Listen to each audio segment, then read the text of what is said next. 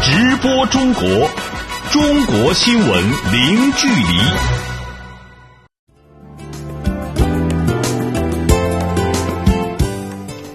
这里是直播中国节目，听众朋友你好，我是张俊。你好，我是王悦。今天节目的主要内容是：中国民法总则草案提出个人信息受法律保护，让保护公民隐私更加系统化。环境保护部部长陈吉宁表示，中国空气质量改善成效显著。中国央行行长表示，今年人民币汇率稳定，货币政策总体来说稳健中性。中方呼吁主要美国世贸成员以身作则，维护世贸组织的权威性和公信力。中国公民器官捐赠志愿者的数量迅速增加，登记人数近二十二万人。好，欢迎各位持续收听。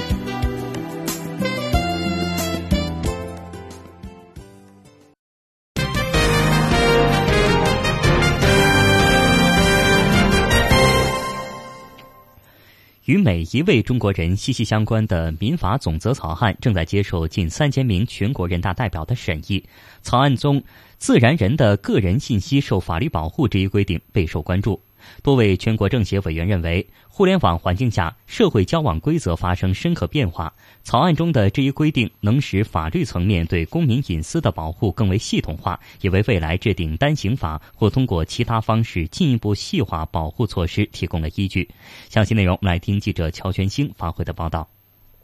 不少中国人近年来都接到过各种推销电话、诈骗电话。对方甚至可以准确地说出自己的名字、职业、家庭住址等个人信息。有时候收到电话说是银行的，但是他实际上是推销保险的。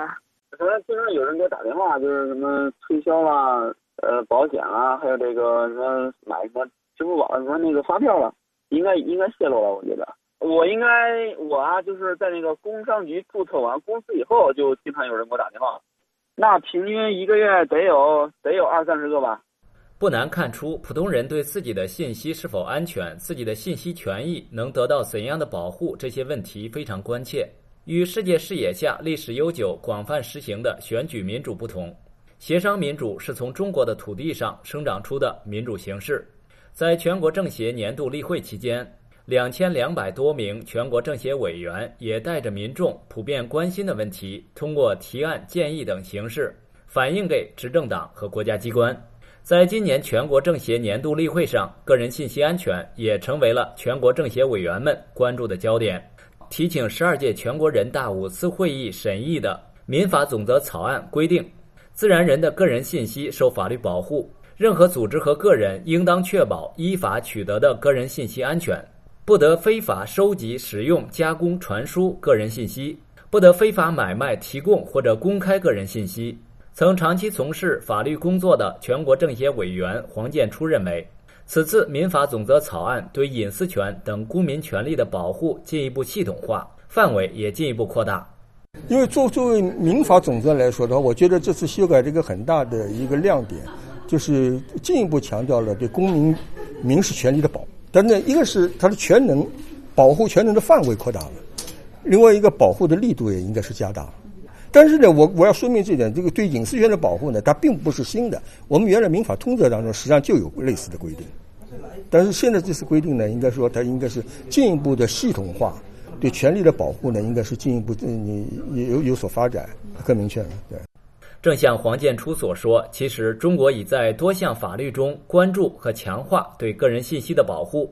去年出台了网络安全法。前年第九次修改刑法时，也加入了对个人信息保护的规定。五年前，中国的最高立法机关全国人大常委会就通过了关于加强网络信息保护的决定。为了适应互联网和大数据时代发展的需要，民法总则草案还规定，法律对数据、网络虚拟财产的保护有规定的，依照其规定。全国政协委员梅兴宝认为，民法总则草案。体现了时代特征和一定的前瞻性，应该考虑到这个今后新的科技对于经济社会的影响，特别是一些虚拟现实、一些这个高科技对于这个社会生活的这影响啊，应该有一些描述或者表述。比如说这个这个这里说到了胚胎是吧？现在胚胎可以冷冻到若干年以后啊，来来重新来激活。我我的意思是说，这些这个新的科技。呃，渗透到社会经济生活的时候啊，它最后对这个民事关系和经济关系会有一些影响。经济就虚拟现实，人和人可以人机对话，人可以和电脑下棋，像这些情况啊，那不能完全用现在的这个啊已有的法律来进行解释。那么呢，这个现在呢有它在发展的过程中间，所以呢有不有不可能把它定得非常具体。那么呢，我的意思就是说，这个总则中间呢，对于这些现新的现象，要有一些留下一些法律的修改的空间和解释的空间。多位接受采访的委员告诉记者，将个人信息保护写入民法总则草案，为未来制定单行法或通过其他方式进一步细化保护措施提供依据。在此基础上，民法、刑法和其他法律以及法规规章可从不同角度更全面地保护个人信息安全。民法总则草案要根据全国人大代表的意见建议进行修改，并于全国人大年度例会结束时予以表决。如获得通过，将成为中国民法典的开篇。而在中国选举、投票等决策前，进行充分协商，尽可能多层面听取社会各界意见。尽可能达成最广泛共识。记者乔全兴北京报道。九号下午，十二届全国人大五次会议新闻中心举行记者会，中国环保部部长陈吉宁就加强生态环境保护回答中外记者的提问。陈吉宁表示，大气污染防治行动计划实施以来，中国空气质量改善取得了积极的成效，表明当前的治理方向和路径是正确的。他同时强调，今年环保部将会继续加大执法力度，对环境违法行为零容忍，坚决治理大气、水和土壤污染。详细情况，我们来听记者兰明的报道。大气污染治理是每年中国两会期间媒体最为关注的话题之一，今年也不例外。尽管大气污染防治行动计划已实施三年，但在刚刚过去的二零一六年秋冬季，中国多地仍频现重污染天气。这也令外界对近年来中国大气污染治理是否有进展产生了疑虑。在当天的记者会上，环保部部长陈吉宁表示，空气质量主要受污染物排放量和气象条件两个变量的影响。如果用国际通用的办法，即三年滑动平均法进行评价，中国大气治理是有效的，方向和举措是对的。二零一六年北京市 PM 二点五平均浓度为七十三微克每立方米，比一三年下降百分之十八。一六年京津冀长三角、珠三角平均浓度呢，与一三年相比，分别下降百分之三十三、百分之三十一点三和百分之三十一点九。一六年七十四个重点城市 PM 浓度呢是五十微克每立方米，比一三年下降了百分之三十点六。与此同时呢，优良天数的比例在上升，重污染发生的频次也在明显降低。不过，面对成绩，陈吉宁也坦言，目前大气污染治理仍存在一些问题，主要是京津冀地区冬季取暖的污染改善程度不大。此外，由于 PM 二点五成因较为复杂，涉及多方面污染源，给各地在综合施治时带来一定的困难。为此，今年政府工作报告针对冬季供暖问题进行了重点部署，加大防污力度，而环保部也将加大原解析等工作的力度，指导地方科学治理污染。他说。近些年呢，我们分别对北京、天津等三十五个城市开展了原解析工作，基本弄清楚了。比如说燃煤、工业排放、扬尘、机动车、秸秆焚烧等等，它们都是 PM 二点五形成的主要原因。各个地方的污染源的来源和构成的比例是有差异的，即使在同一个城市，由于季节性的变化。这个来源也会有所变化，所以下一步啊，那么我们会进一步加大这方面的工作力度，指导地方呢更有针对性的、更好的科学决策治理污染。自二零一五年一月一日新环保法生效实施以来，各种配套法规不断完善，执法力度不断加大，中国环境守法的态势正在逐步形成。但不容忽视的是，一些企业违法行为屡禁不止，偷排偷放时有发生。更有甚者，某些地方企业在中央环保督察组离开后，马上死灰复燃，继续肆意违法排污。对此，陈吉宁强调，将继续保持执法的高压态势，对环境违法行为零容忍，继续开展环境保护法的十四年活动，督政和查起并重，严惩违法和规范执法呢并举，破解体制机制的束缚，加强基层执法能力建设，完善相关的法律法规，让这些法规啊在操作层面上更强的操作性、更具体，不断的加大执法力度，就是要通过不断的查处，对环境违法行为零容忍，保持这样一个高压的事态，把环保法呢落到实处。记者来民北京报道。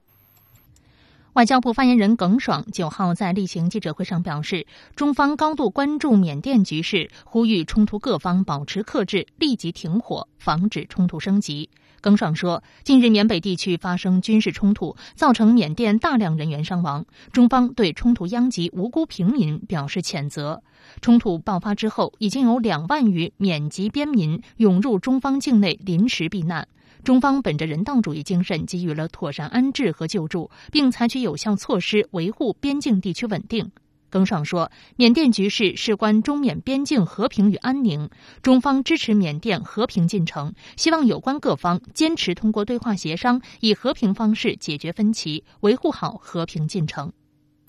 我们继续来关注联合国难民署九号在阿富汗首都喀布尔举行仪式，接收中国政府提供的一百万美元现汇援助，用于向阿境内难民提供人道主义救济。当天，难民署将双面毛毯、煤气罐等过冬物资发放给当地的三百三十多户的难民家庭。根据相关的协议，联合国难民署。将代表中国政府开展物资采购、运输、分发等具体工作，后续援助物资也将陆续发放到难民的手中。中国驻阿富汗大使姚静在出席当天仪式时表示，阿富汗此前遭受雪灾等极端的天气，给境内的难民以及流离失所者的生活造成成了很大的困难。中国政府和人民对此深表同情，希望通过援助能缓解阿富汗当前面临的人道主义危机。根据当地媒体的报道，去年入冬以来，极端天气已经造成阿富汗全国至少二百三十九人遇难，二百一十四人受伤，超过五百二十所的房屋被毁。我们再来看，中国驻埃塞俄比亚使馆工作人员九号来到首都亚的斯亚贝巴科贝贝泽黑孤儿院，向这里捐赠了一批学习生活用品，包括书包、足球、奶粉、洗衣机等。埃塞俄比亚外交部妇女事务司亚的斯亚贝巴市政府妇女儿童事务局官员出席了捐赠仪式。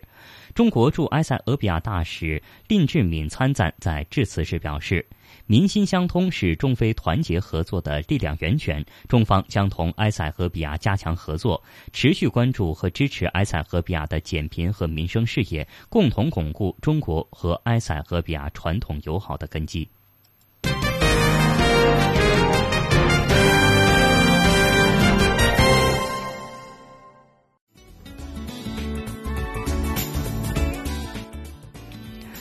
好的，听众朋友，接下来我们将关注以下的财经资讯。中国央行行长表示，今年人民币汇率稳定，货币政策总体来说稳健中性。中国中央企业保持经济稳定向好的趋势。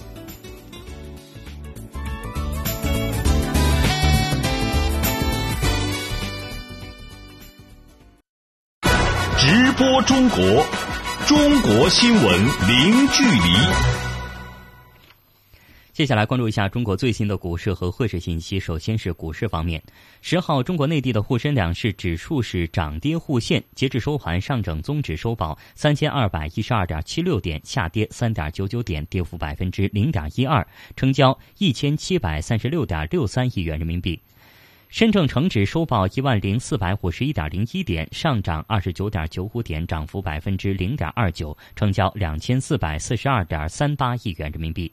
香港恒生指数收报两万三千五百六十八点六七零点，上涨六十七点一一点，涨幅百分之零点二九，成交六百八十五点八五亿港元。台湾加权平均指数收报九千六百二十七点八九点，下跌三十点。七二点，跌幅百分之零点三二，成交金额新台币八百七十七点一八亿元。来看汇市方面，来自中国外汇交易中心的数据显示，三月十号，银行间外汇市场人民币汇率中间价为一美元兑人民币六点九一二三元，一欧元兑人民币七点三一三三元，一百日元兑人民币六点零零四二元，一港元兑人民币零点点八九零一一元，一英镑兑人民币八点四零二三元，一澳大利亚元兑人民币五点一八九零元，一新西兰元兑人民币四点七六七六元，一加拿大元兑人民币五点一一七六元。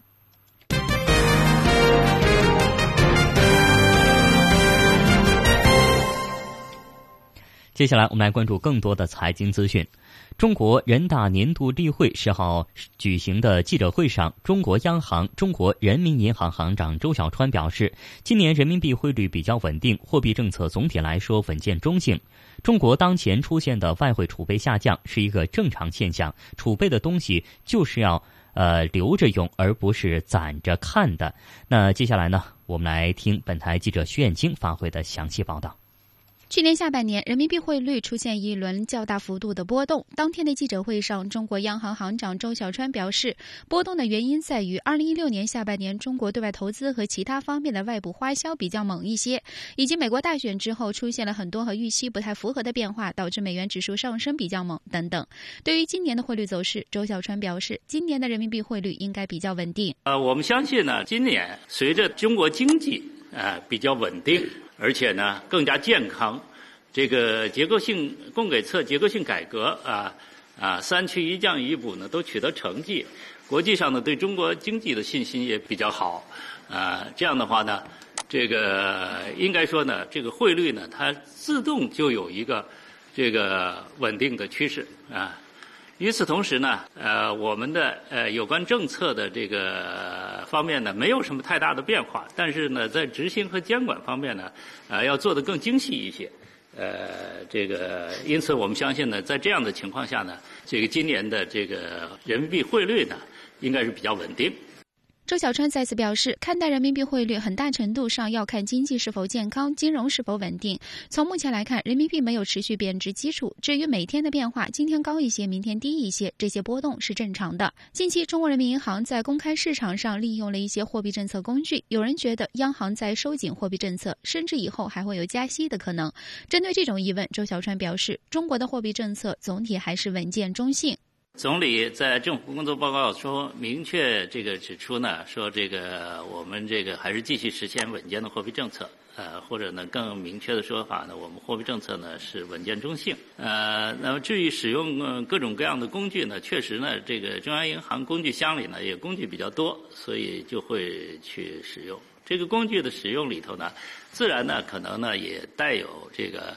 呃这个引导呃市场。价格呃引导预期呃同时呢这个传导货币政策的这种意图啊，但是也不见得啊每次操作的这个这个这个数量价格呀呃都要做出这个过度的解读啊这个货币政策呢总体来讲还是这个稳定中性。近期，中国的外汇储备从峰值的四万亿美元降到了现在大概三万亿美元左右。有人对外汇储备的下降表示担忧。对此，周小川表示，当前中国外汇储备仍是全球第一，适当下降不要反应过度。记者徐艳青北京报道。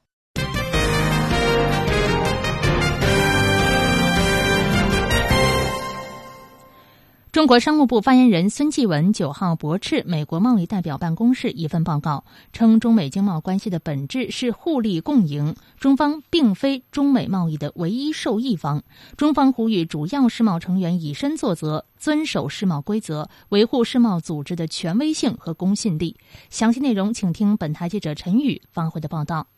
日前，美国贸易代表办公室向国会提交二零一七年总统贸易政策议程和二零一六年度报告。报告称，中国加入世界贸易组织使美国经济利益受损，美方将从多边转向双边，减少对世贸组织争端解决机制的依赖。对此，中国商务部发言人孙继文回应说：“中美经贸关系的本质是互利共赢，中方并非中美贸易的唯一受益方。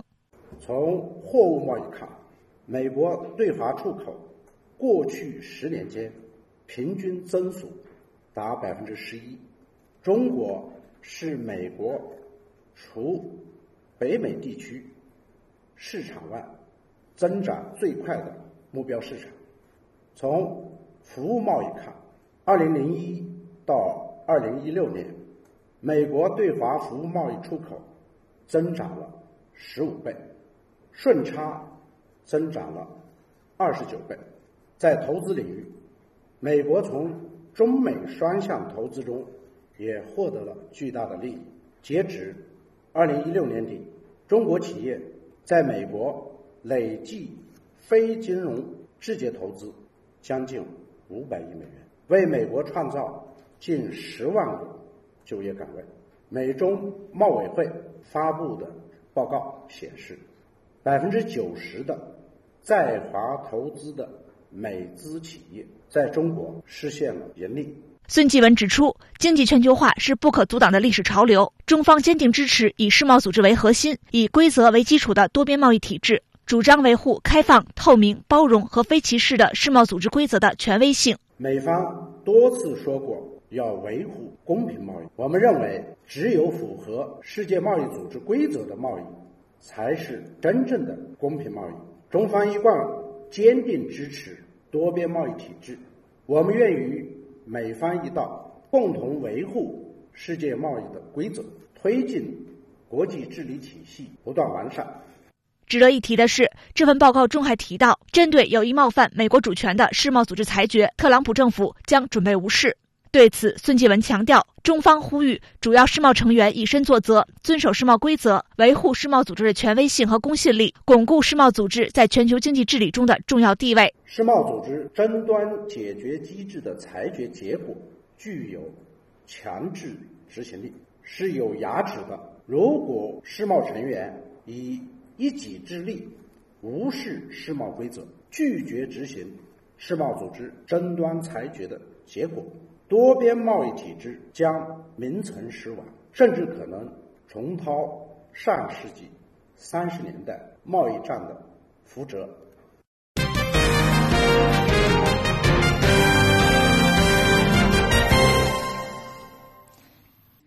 十二届全国人大五次会议新闻中心九号下午举行记者会，国务院国有资产监督管理委员会主任肖亚庆等就国企改革的相关问题回答中外记者的提问。他指出，自二零一六年四季度以来，中央企业保持了经济稳定向好的趋势。今年，中国政府将深入推动中央企业的重组。详细情况，请听记者徐艳青发回的报道。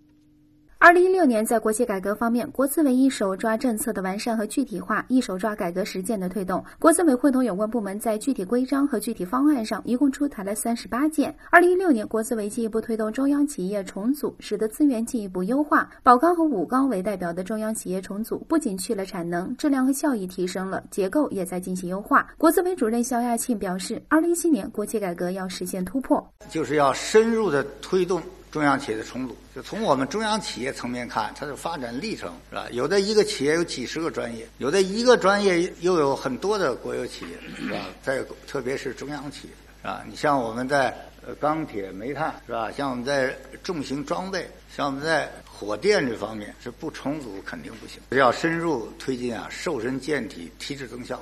这是我们在一七年一个非常重要的。这个改革任务在混合所有制改革上要进一步的推动。这里边呢，混合所有制既要数量上的扩大，也有层级上的提升，更有深度上啊进一步的拓展。去年，在中国经济下行的压力下，国企的经济效益却走出了一条向上的曲线。据介绍，去年中央企业的营业收入是二十三点四万亿元，同比增长了百分之二点六；去年的利润是一点二三万亿多元，增加了百分之零点五。肖亚庆强调，这个百分之零点五来之不易，遏制了持续下滑的这样一种趋势。今年一到二月份，中央企业进一步保持了去年，特别是四季度以来经济稳定向好的趋势，营业收入是三点七万亿元，增长了百分之十。五点二，利润是一千六百八十六亿元，增长了百分之二十九点一。据介绍，全国国资控股和国资绝对控股的上市公司有一千零八十二家，中央企业就有三百九十五家，其中在沪深两市 A 股的有二百九十二家，户数占比近百分之十，占沪深两市 A 股市值的百分之二十。肖亚庆表示，下一步国有企业在资本市场上要起到良好的稳定作用。一个就是中央企业。一定要在加强啊，包括市值管理在内的各项措施，就把你的上市公司要做优，这是中央企业对上市公司啊要要负起的责任。第二个呢，就是要推动国有控股的上市公司，进一步完善这分红机制。第三个呢，就是国有上市的企业要做积极的、负责任的股东，所以中央企业在这方面要带头、要率先。稍后直播中国继续回来，欢迎您持续关注。直播中国，中国新闻零距离。听众朋友，您现在正在收听到的是直播中国节目。节目的下半段时间，我们首先来关注今天的主要新闻。正在接受中国全国人大审议的民法总则草案，提出了自然人的个人信息受法律保护这一备受关注的规定。多位政协委员认为。草案中的这一规定能够使法律层面对公民隐私的保护更为系统化，也为未来制定单行法或通过其他方式进一步细化保护措施提供了依据。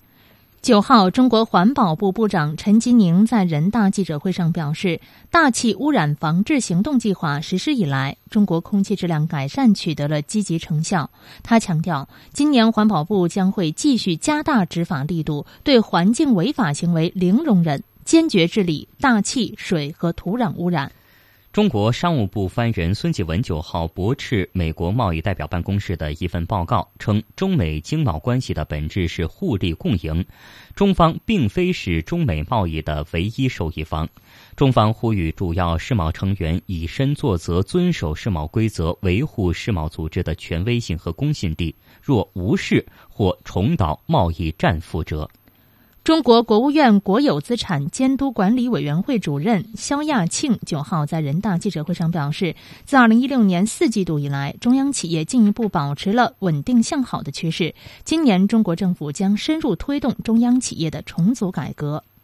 中国现在正在成为着器官移植大国，而公民逝世后的器官捐献是器官移植的重要来源。记者近日获悉，截止到今年三月，全国共有近二十二万人成为器官捐献志愿者，其中，中国二零一六年完成公民逝世后器官捐献四千零八十例，较二零一五年提高了近百分之五十。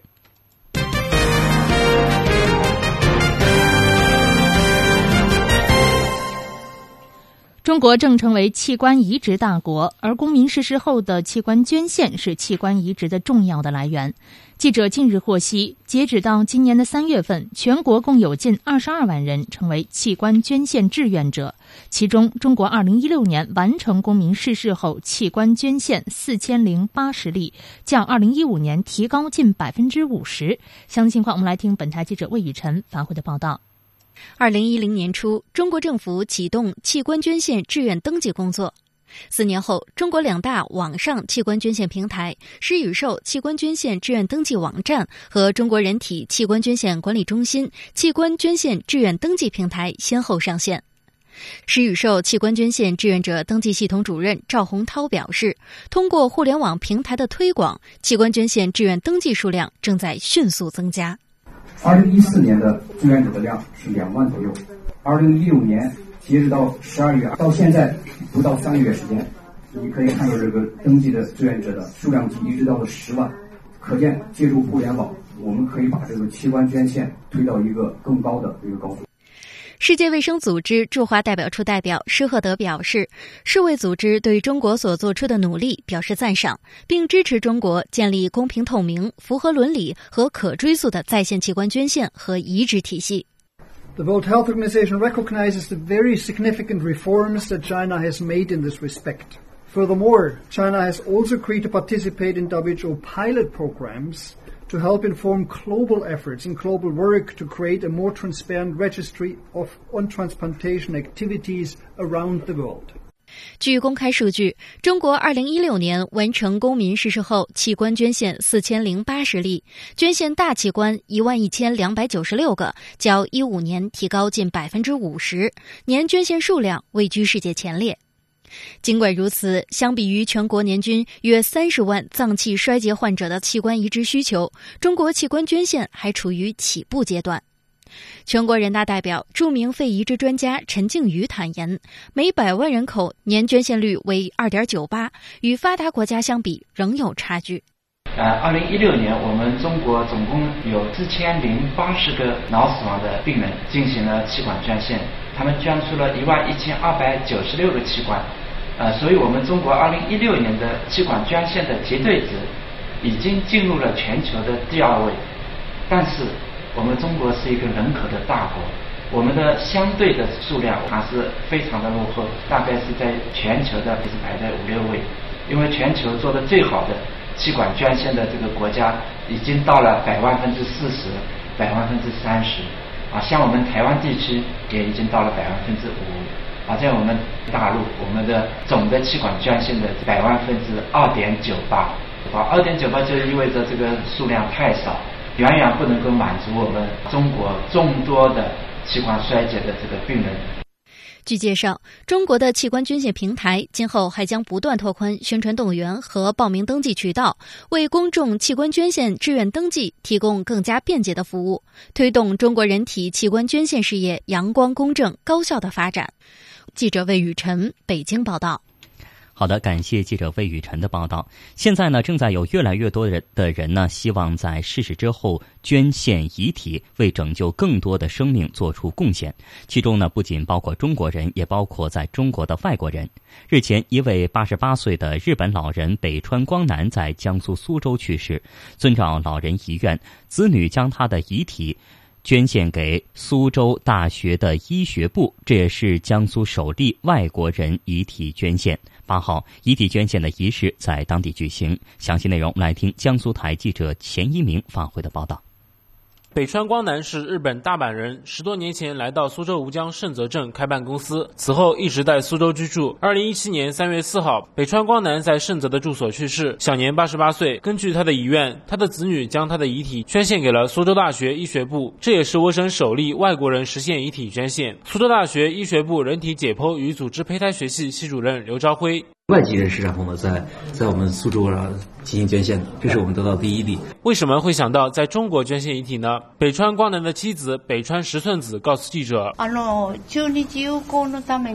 北川先生他非常希望为中日友好做贡献，然后也非常希望为就是医学方面做贡献。他们在日本的时候，在大学的时候就已经加入了相当于中国的红十字会一样的遗体捐献的组织，所以决定如果他们在日本去世的话，就把遗体捐献给日本的大学；如果在中国去世的话，就捐献给苏州大学的医学部。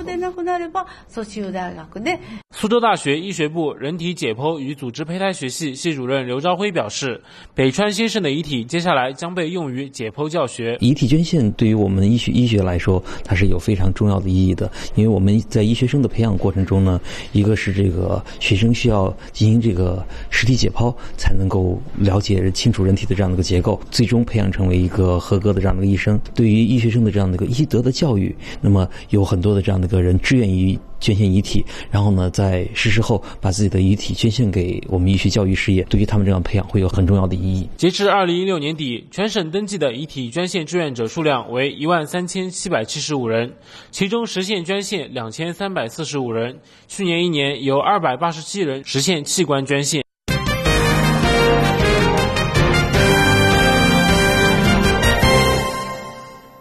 奥运会屡创辉煌，多项国际大赛问鼎冠军，运动员个性十足，申冬奥取得成功等等，这些都吸引着越来越多的中国人的关注体育，也纷纷投身体育运动。不过，体育设施不足，专业人员短缺，管理水平有待提高，运动项目冷热明显等诸多的问题，制约着体育产业快速发展。对于这种现象，正在北京参加全国政协年度例会的多位全国政协委员建议，各方共同努力，加快体育产业均衡发展，为全民健康营造越来越好的环境。详细情况，我们来听本台记者张哲炯发回的报道。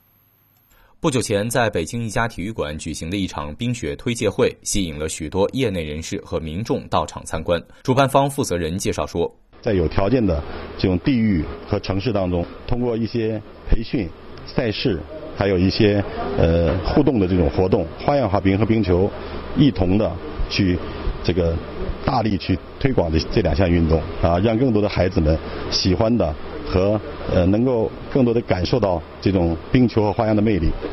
近年来，以冰雪为主题的各项活动在北京等城市迅速火爆起来，这在很大程度上得益于2022年北京张家口冬季奥运会申办成功。中国的冰雪体育运动也迎来了一个重大发展机遇，这同时也为体育产业的发展带来了良机。随着体育运动越来越受关注，体育产业也步入了快车道。不过，中国的体育产业发展存在着严重失衡现象。全国政协委员、国家体育总局装备中心原主任马继龙介绍说：“产业的结构呢，还是制造业一头独大，体育服务业这块就相对偏小一些，不到百分之二十。这个真正作为体育产品给老百姓来使用的呢，就是更更少了。这块也是目前产业发展的一个最大的一个瓶颈和最大一个短板。”数据显示，体育用品和相关制造业占体育产业总规模的六成多，体育用品的销售贸易占两成，剩下的体育产业软性的竞赛表演业还不到百分之一，休闲健身业也仅仅占比在百分之一点六。马基龙表示，弥补体育产业短板，还需要顶层设计，还需要顶层设计，顶层设计出台相关政策，引导支持职业体育的发展。这块的弱呃，这个短板呢，也不是说是一两年很短时间内能够弥补的，所以这方面需要顶层设计，鼓励支持社会资本、民间资本来进入，来这个这个推动这个这个产业的发展。对于如何解决运动场地少、无法满足多样化需求，普通老百姓很难参与这些问题，全国政协委员刘翔有自己的见解。就有一些地方，呃，省市的俱乐部啊，可以开展一些，像现在有很多田径比赛也放在那个比较热闹的商商业街区啊，撑杆跳啊，或者跨栏一百十米栏，短跑也有。对，我觉得这也是一个很好的一个一个一一一个方式，就可以让市民广大和老百姓一起参与到其中来。促进体育产业均衡发展，让更多的人能够感受到、体验到体育运动的乐趣和魅力，提升全社会的健康水平，正在成为各方共识，也在成为大家共同努力的方向。健康中国需要每一个人的积极参与。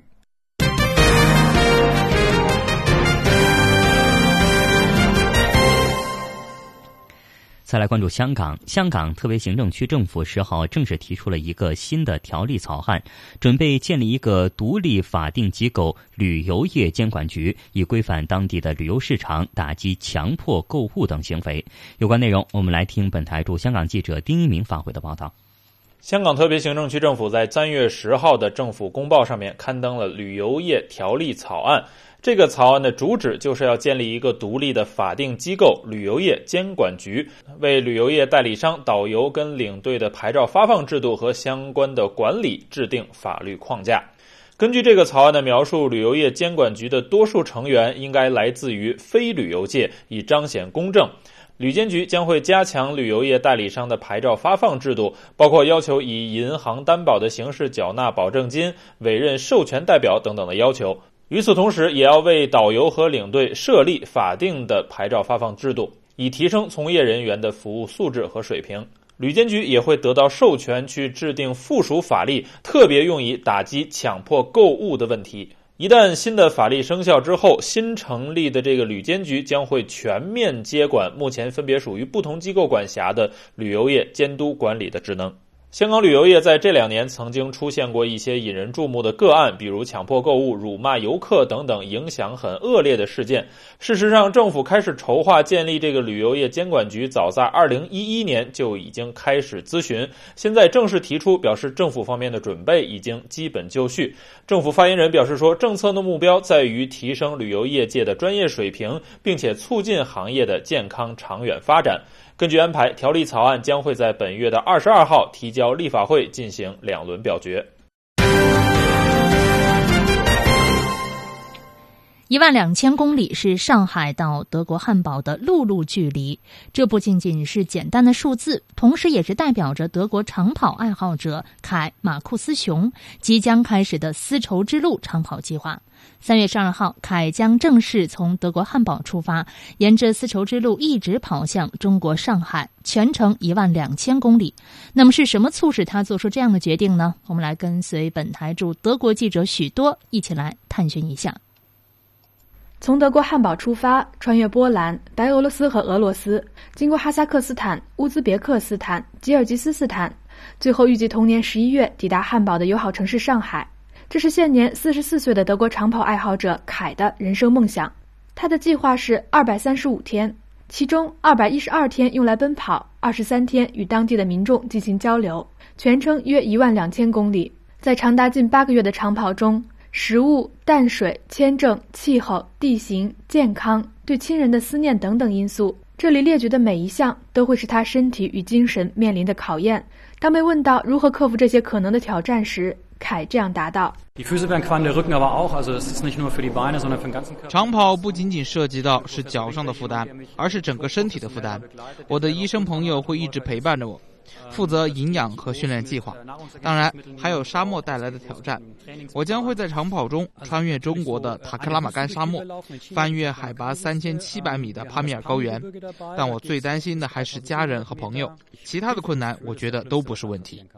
凯并不是孤身上路，在这一点二万公里的旅途上，他的挚友维克托会驾驶一台老款甲壳虫陪伴着他。这辆老爷车要拉上一个可供两人睡觉的拖挂房车。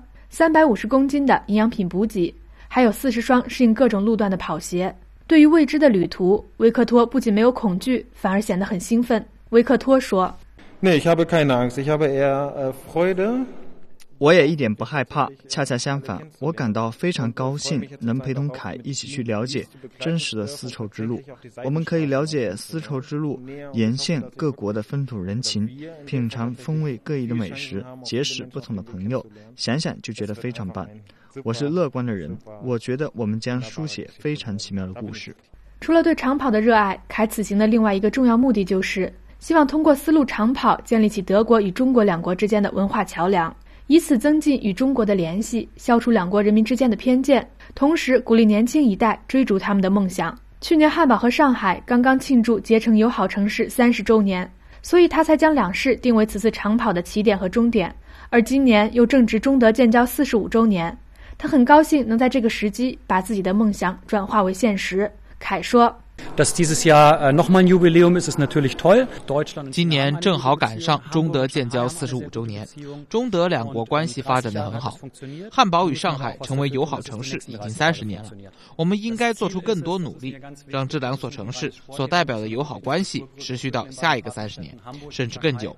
我希望通过长跑建立两国之间的文化桥梁，消除两国人民之间的偏见，同时以我自己作为一个示范，告诉年轻人：如果你有人生梦想，无论你是专业运动员还是像我一样的运动爱好者，只要你为之奋斗努力，同时获得伙伴们的支持，就一定可以实现。还有两天，凯就要踏上征程。汉堡市市长肖尔茨在为凯举行的践行仪式上。对他增进两国文化交流的责任感和精神表示了赞赏。肖尔茨说：“不论是凯即将遇到的体能上的挑战，还是他希望通过自己的行动来增进中德两国人民之间理解的热情，都让我印象深刻。”上海与汉堡不仅是友好城市，同时两市之间的经贸和领事关系也源远流长，历经了近两个世纪的发展。比较特别的是，汉堡历来以航海家闻名于世，而凯现在要用双脚去领略不同的风景。我们相信他可以做到。记者许多德国汉堡报道。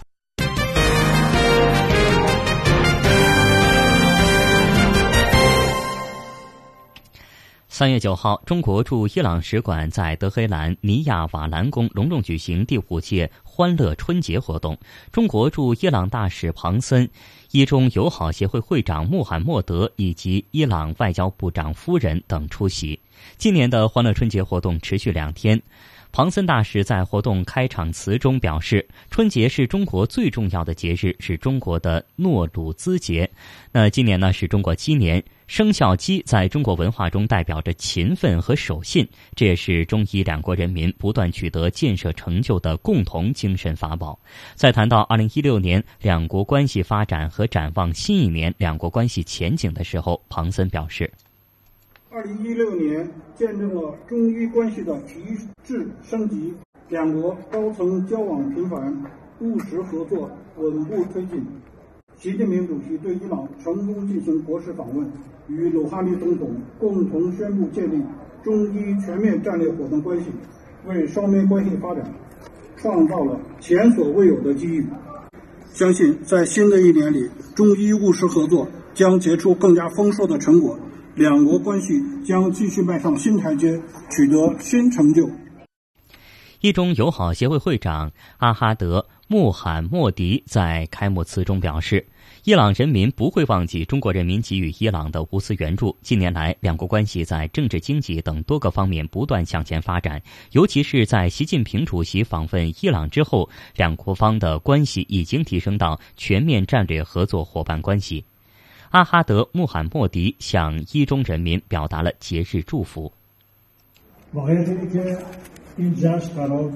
本次欢乐春节活动本定在四十多天前举行，但是由于伊朗前总统拉夫桑贾尼的不幸去世，我们将活动推迟到今天进行。庆幸的是，把活动放在中国春节和伊朗新年诺鲁兹节之间进行非常好，因为春节和诺鲁兹节分别是中国和伊朗最重要的节日。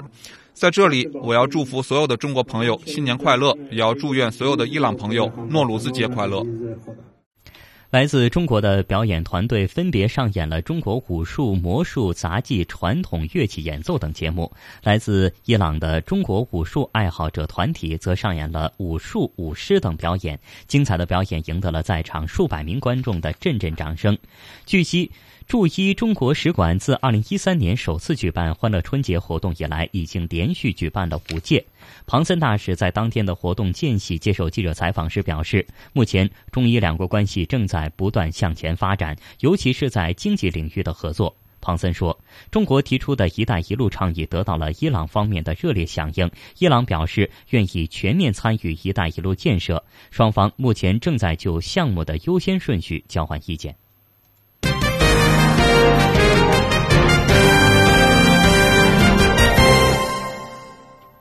我们来关注简讯。中国国家国防科技工业局副局长、国家原子能机构副主任王毅任九号在人民大会堂接受记者采访时表示，中国正进行空间核动力技术的基础研发，将来主要应用于深空探测。王毅任说，未来探测火星、木星等距离地球很远的天体时，探测器采用太阳能可能存在一定的困难，而采用核动力更有优势。王一任此前表示，今后五年间，中国将实施空间核动力科技示范工程等一批重大的项目，推动核科技进步，解决长期制约中国核工业跨越式发展的瓶颈和短板。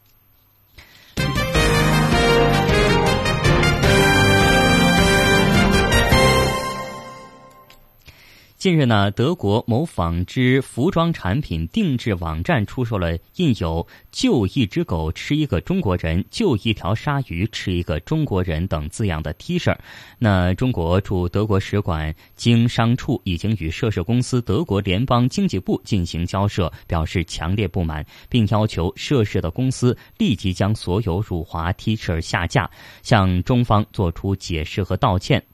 那近日呢，有网友发现，在德国一个著名的个性化服装定制网站上，出现了印有冒犯中国人内容的 T 恤。那该网站的营销模式是让用户自己设计、销售个性化定制服装。一位德国用户设计了一款印有“吃个中国人救条狗”英语标语的 T 恤，那另一个西班牙的用户呢，则设计的 T 恤印着有这个“吃个中国人就条鲨鱼”等英语的标语。不管，尽管呢不是网站自己的设计，但是有很多人对于该公司竟然堂而皇之允许出售如此冒犯的 T 恤感到了愤怒，纷纷在呃社交媒体上进行抗议。该公司发言人当地时间八号回应称，设计师的作品不代表公司立场，就一只狗吃一个中国人的标语呢，只是一种幽默，没有种族主义的色彩，符合言论自由的原则。根据查询呢，在美国以及加拿大的官网上已经是找不到这两款产品了，但是在德国、英国、法国等欧洲国家版以及澳大利亚版的官网上，两款产品仍然是在出售，并可选择不同的颜色款式，包括 T 恤。马甲、背心和卫衣等，售价呢是则是从二十欧元到四十欧元不等。与此同时，该网站仍然是有部分在售产品有种族歧视的嫌疑，比如说嘲笑亚洲人口音、印有“亚洲妓女”标语的衣服等等。有外媒报道说，T 恤上印有这样的内容是在影射中国人吃狗肉和鱼翅，但是调查显示，在中国吃狗肉并不是普遍的现象。外媒援引二零一六年的一个国际范围的调查称，百分之六十二的中国人认为吃狗肉影响中国的声誉，百分之五十二的人希望禁止狗肉交易，近百分之七十的人从来没有吃过口肉。此外呢，中国的这个鱼翅消费也是呈现了下降的趋势。报道称，T 恤可以倡导保护野生动物，但是完全没有必要用侮辱所有中国人的方式。嗯，那这一事件也引发了中国驻德国大使馆的关注。当地时间九号，中国驻德国大使馆发表声明，称使馆经商处已经与涉事的公司德国联邦经济部进行了交涉，表示强烈的不满，并要求涉事单位立即将所有的辱华 T 恤下架，向中方做出解释和道歉。听众朋友，在节目的最后，我们再来一起回顾一下今天节目的主要新闻。中国民法总则草案提出，个人信息受法律保护，让保护公民隐私更加的系统化。环境保护部部长陈吉宁表示，中国空气质量改善成效显著。中国央行行长表示，今年中国人民币的汇率稳定，货币政策总体来说稳健中性。今天的直播中国到这里就结束了，非常感谢您的收听，我们明天同一时间再会，再会。